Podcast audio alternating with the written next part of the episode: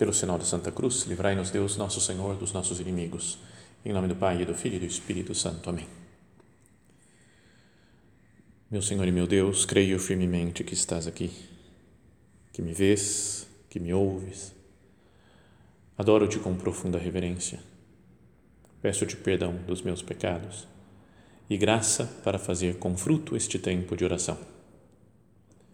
Minha Mãe Imaculada, São José, meu Pai e Senhor, meu anjo da guarda, intercedei por mim.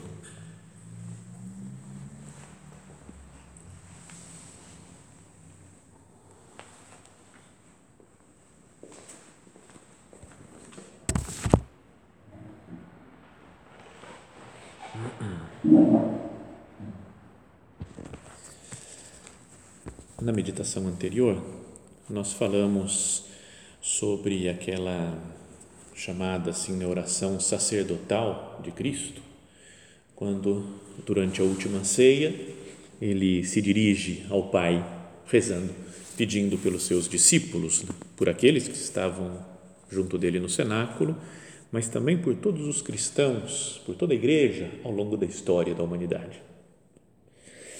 E meditávamos e vamos continuar meditando naquelas palavras de Jesus: santifica-os na verdade. A tua palavra é a verdade. Como tu me enviaste ao mundo, também eu os enviei ao mundo. Santifico-me por eles, para que também eles sejam santificados na verdade. Então, dizíamos antes, né, que esta a palavra verdade aparece três vezes nesses versículos e duas vezes com a mesma expressão: santifica-os na verdade. E depois eu me santifico para que eles sejam santificados na verdade. O que, que significa isso? Não é uma expressão muito corriqueira, muito do dia a dia, ou da pregação da igreja. Não é? é difícil que a gente vá numa missa, por exemplo, e ouça uma homilia em que o padre fala nós temos que nos santificar na verdade. Não é? nos, nos retiros que nós fazemos. Não é uma expressão muito habitual né? muito corriqueira. No entanto Jesus rezando ao Pai fala duas vezes isso. Santifica-os na verdade. E eu me santifico para que eles sejam santificados na verdade. Procuremos pedir luz para Deus, né, para tentar entender um pouco né, o que, que significa isso. Senhor, me ajuda, né? Não, não sei se nessa meditação vou saber explicar também, mas com a graça de Deus, cada um de nós pode ter uma luz interior que lhe revele um pouco melhor o sentido dessas palavras de Jesus Cristo. Mas queria começar pensando no fato de que no Antigo Testamento só Deus é santo. Está muito acima de tudo que se vê no mundo. O que se via no mundo e o povo de Israel reparava era a maldade, o pecado, as infidelidades, e Deus é o santo. Depois, até no templo, vai ter um lugar que é reservado para Deus, especialmente, que é o Santo dos Santos. Ele fala já também no profeta Isaías, ele é o Santo, Santo, Santo três vezes santo. Se falava assim três vezes, e a gente repete até nas, no, no Santos da missa, para como que uma, um superlativo de falar, ele é super santo, mega santo. Se repete três vezes. Deus é santo, santo, santo. É o santo de Israel. Até o próprio Jesus, quando vem aquele jovem rico, ele pergunta, né, mestre, o que devo fazer de bom para a vida eterna, né? o bom mestre, o que devo fazer para a vida eterna? E Jesus fala: por que me perguntas sobre o bom? Ou por que me chamas bom? Só um é bom, Deus. Só um é santo. Então, a rigor, só Deus é santo. Perfeito. Mas vemos então no Antigo Testamento que ele escolheu um povo o povo de Israel e fez com que fosse o seu povo e estabeleceu com o povo de Israel uma aliança Eu serei o vosso Deus e vós sereis o meu povo. Deus faz uma aliança. Primeiro fez já uma aliança, lá podíamos dizer, com Adão, não é? com, no, com através do sábado, Noé, com o arco-íris que apareceu, mas sobretudo com o povo eleito e o sinal da circuncisão com o povo de Israel através de Abraão. E depois vai fazer a nova e eterna, definitiva aliança com Jesus Cristo, com a sua morte e a sua ressurreição. Mas Deus faz uma aliança com o povo. Eu serei o vosso Deus e vós sereis o meu povo. E, portanto, a santidade do povo, a santidade de cada pessoa, é uma consequência direta da aliança com esse Deus que é santo. É o povo santo de Deus. Por que, que fala que Israel é o povo santo de Deus? Não pelas virtudes daquelas pessoas que muitas vezes foram infiéis, mas porque é um povo escolhido por Deus. É o povo dele. E se ele é santo, o que pertence a ele fica santo também. A terra santa, que se fala, a terra prometida, que é a terra santa, não é porque fosse uma terra muito melhor que as outras, não é o meu paraíso na terra, é até uma terra árida, tem deserto, mas é uma terra escolhida por Deus, então é a terra santa. Deus fala né, no livro do Levítico, por exemplo, sereis para mim santos, porque eu, o Senhor, sou santo e vos separei dos outros povos para que sejais meus. Então, vocês são santos porque eu sou santo. E eu separei vocês. Eu vos separei dos outros povos para que sejais meus. E uma vez que esse povo é de Deus, então ele é santo. Ou no livro do Êxodo, agora, pois, se obedecerdes à minha voz e guardardes a minha aliança, está vendo? Aliança. Se permanecemos na aliança, Sereis o meu povo particular entre todos os povos.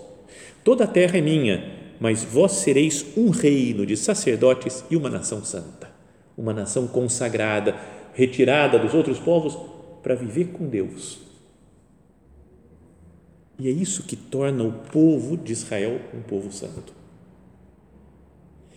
E agora, da mesma forma, pensando no novo povo de Israel, na igreja, nós somos santificados, vivendo dentro da aliança com Deus.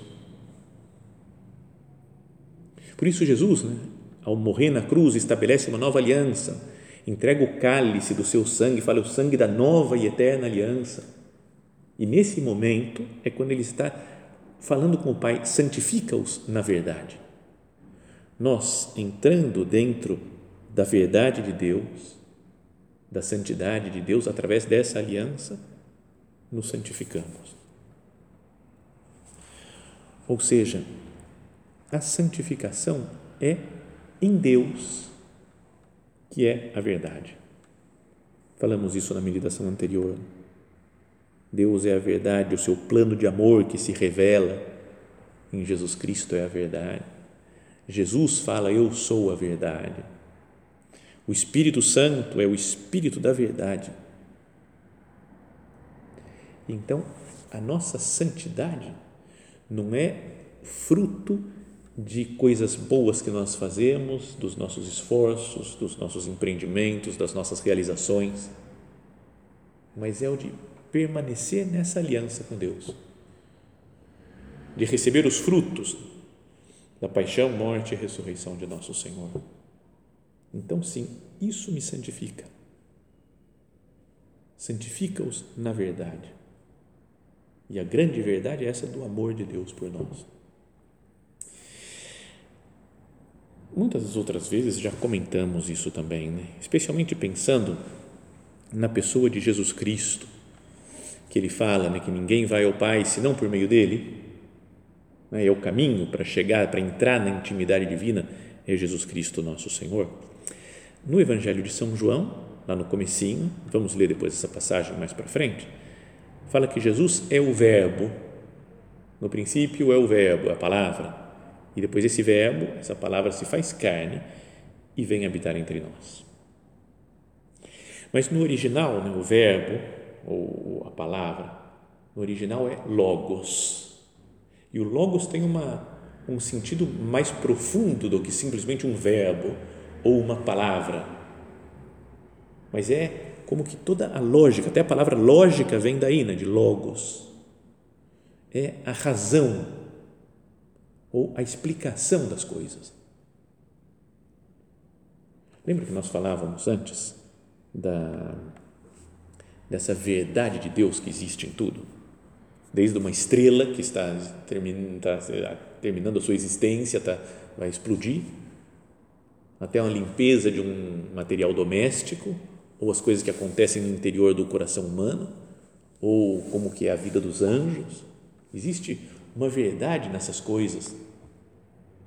E essa verdade, essa lógica é Jesus Cristo, nosso Senhor.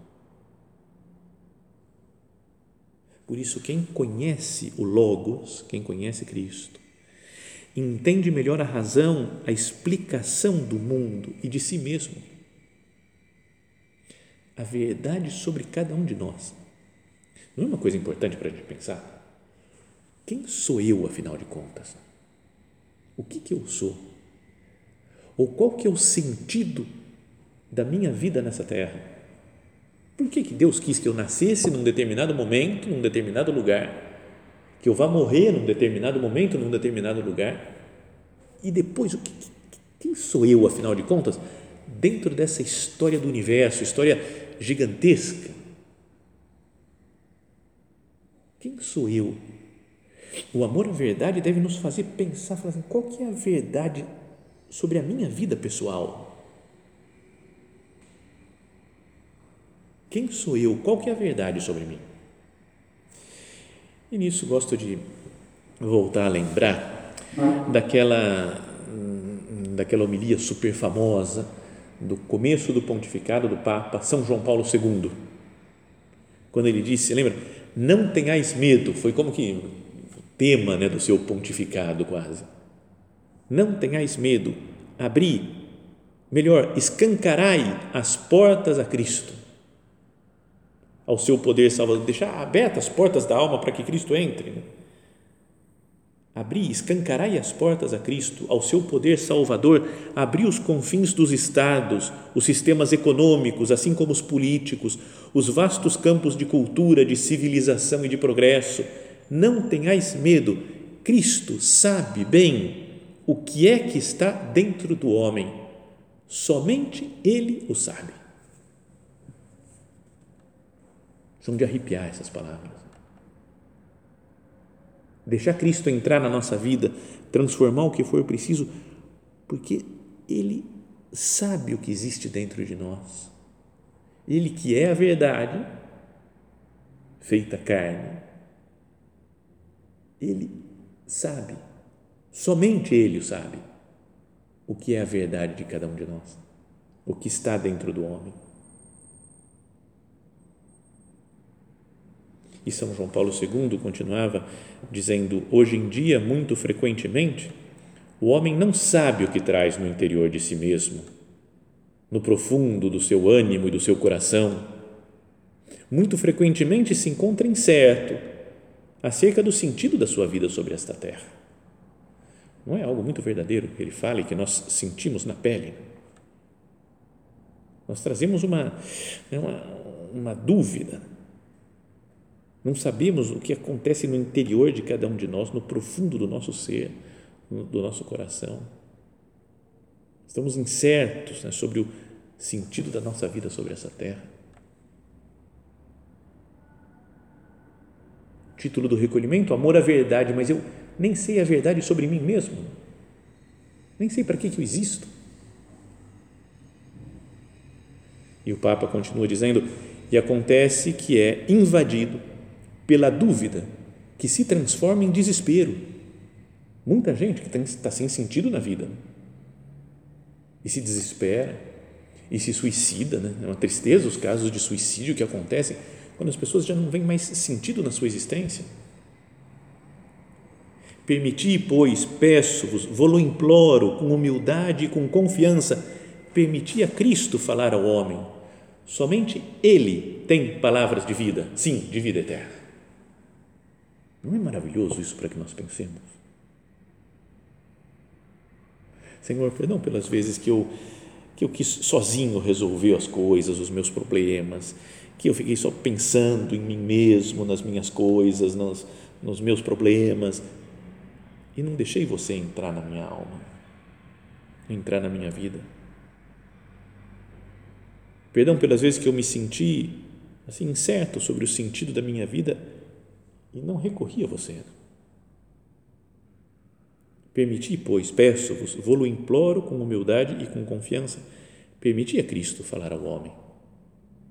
Aquilo que nós falávamos antes, né? a leitura da palavra de Deus, da Sagrada Escritura, da oração, permitir que Ele fale para nós na oração. Ele tem palavras de vida, sim, de vida eterna.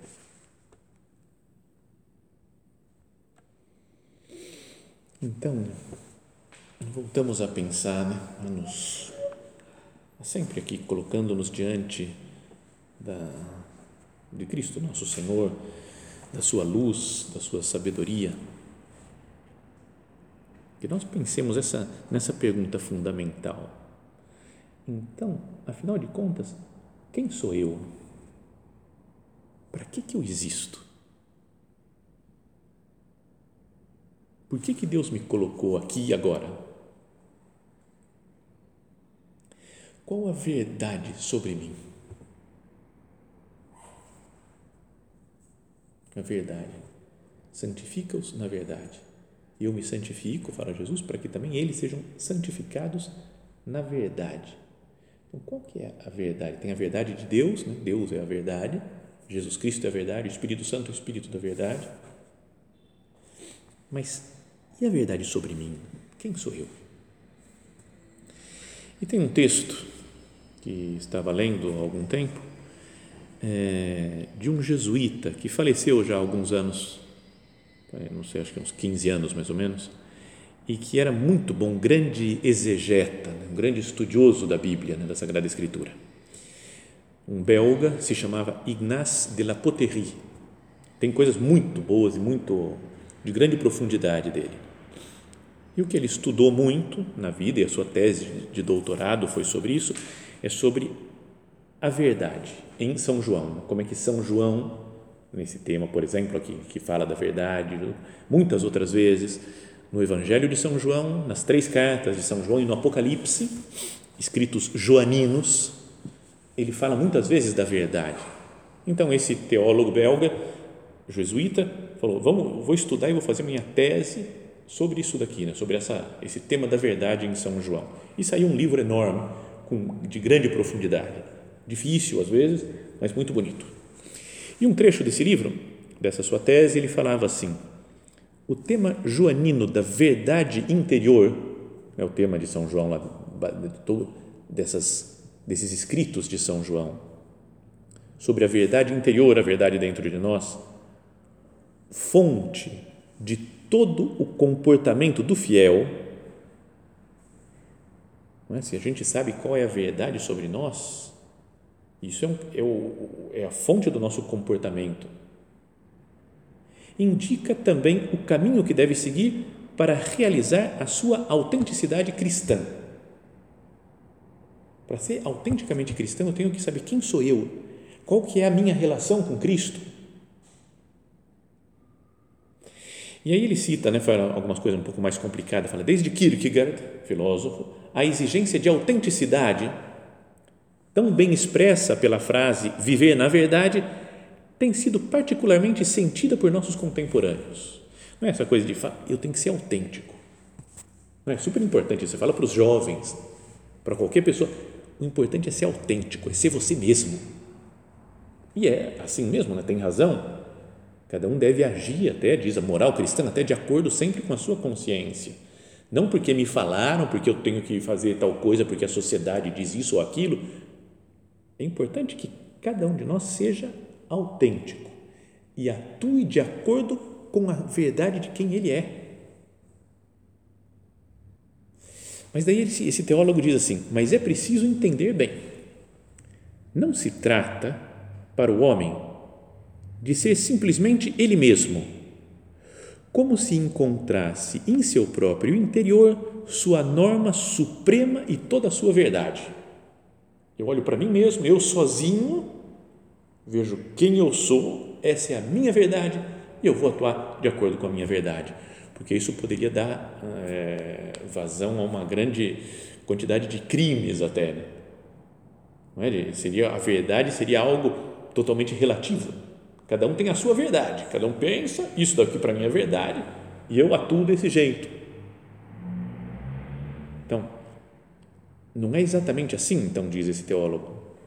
Não se trata para o homem de ser simplesmente ele mesmo, como se encontrasse em seu próprio interior, sua norma suprema e toda a sua verdade. A palavra da verdade que entra no cristão vem de outro lugar.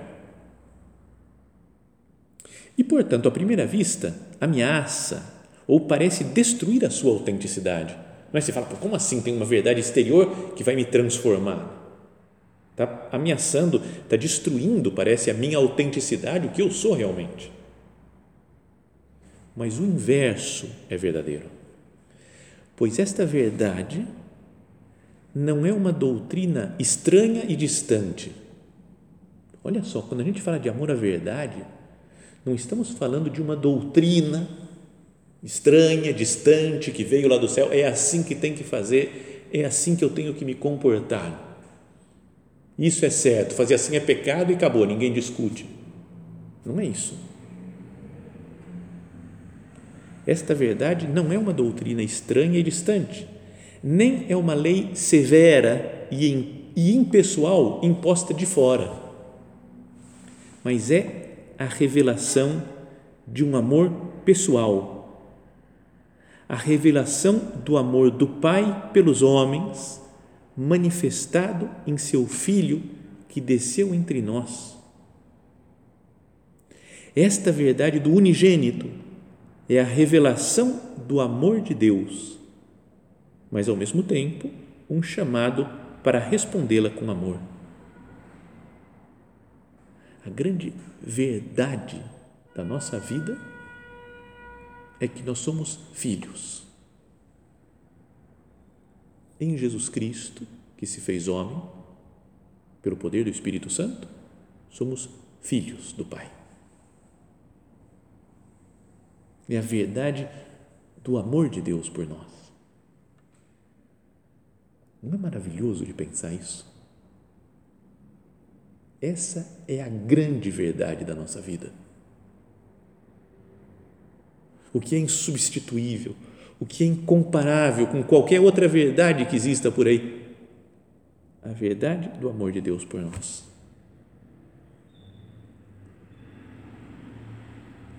É a revelação de um amor pessoal, a revelação do amor do Pai pelos homens manifestado em seu Filho, que desceu entre nós. Longe de ser alienante, continua o autor, a verdade gera o homem para uma nova vida e permite-lhe compartilhar a vida filial de Jesus. Olha só como impressionante e maravilhoso isso. Cria nele um novo ser profundo. Ela, essa verdade, o convida a viver a partir de agora e sempre mais na verdade e no amor. Portanto, também na verdade do amor. O amor de Deus por nós é a grande verdade que existe. A verdade de Jesus pode, à primeira vista, parecer estranha, difícil, crucificadora, mas pretende transformar o homem em filho de Deus. E assim torna-se gradualmente a verdade do próprio homem. A grande verdade do homem e da mulher é que é filho de Deus. É o que fala no início do Evangelho de São João. A todos aqueles que o receberam, aos que creem no seu nome, deu-lhes o poder de se tornarem filhos de Deus, os quais não nasceram do sangue, nem da vontade da carne, nem da vontade do homem, mas sim de Deus. E o Verbo se fez carne e habitou entre nós, e vimos a sua glória, a glória que o Filho único recebe do seu Pai, cheio de graça e de verdade.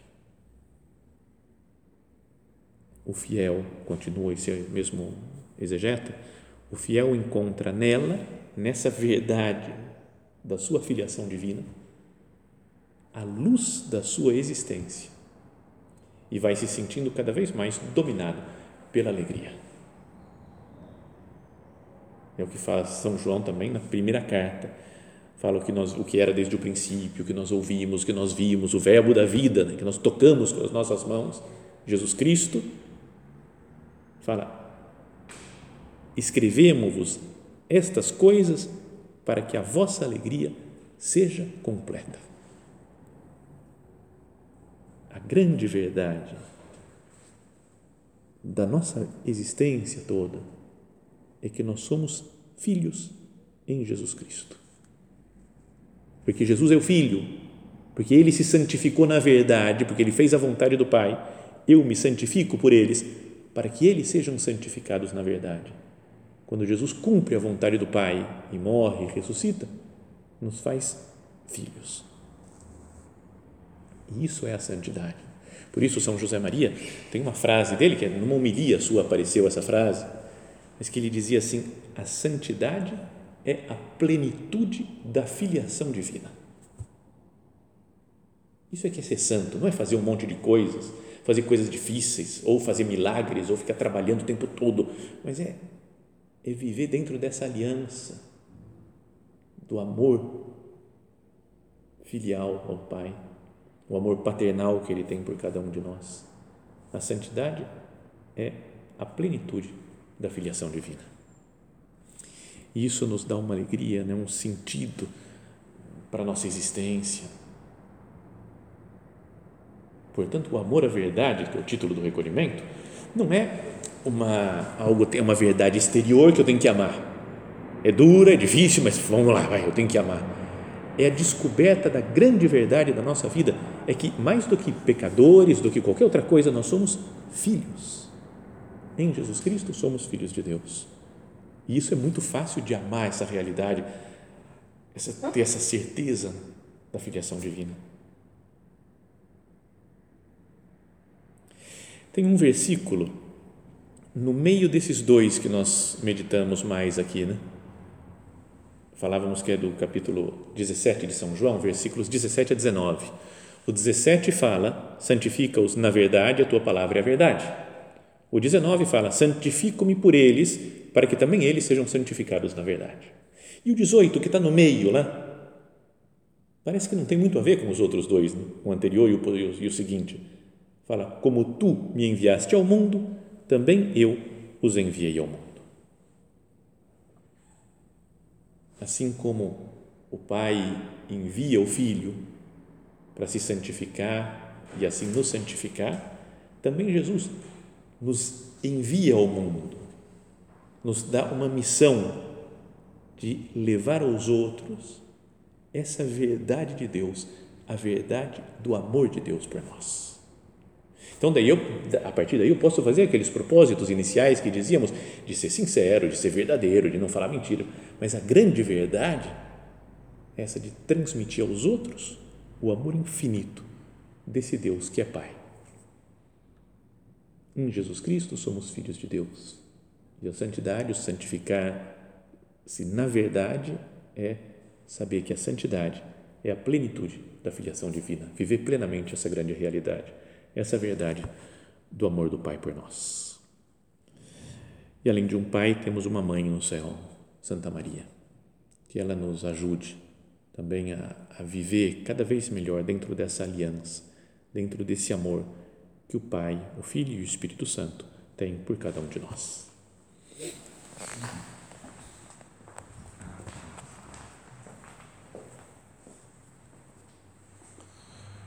Dou-te graças, meu Deus, pelos bons propósitos, afetos e inspirações que me comunicaste nesta meditação. Peço-te ajuda para os pôr em prática. Minha Mãe Imaculada, São José, meu Pai e Senhor, meu anjo da guarda, intercedei por mim.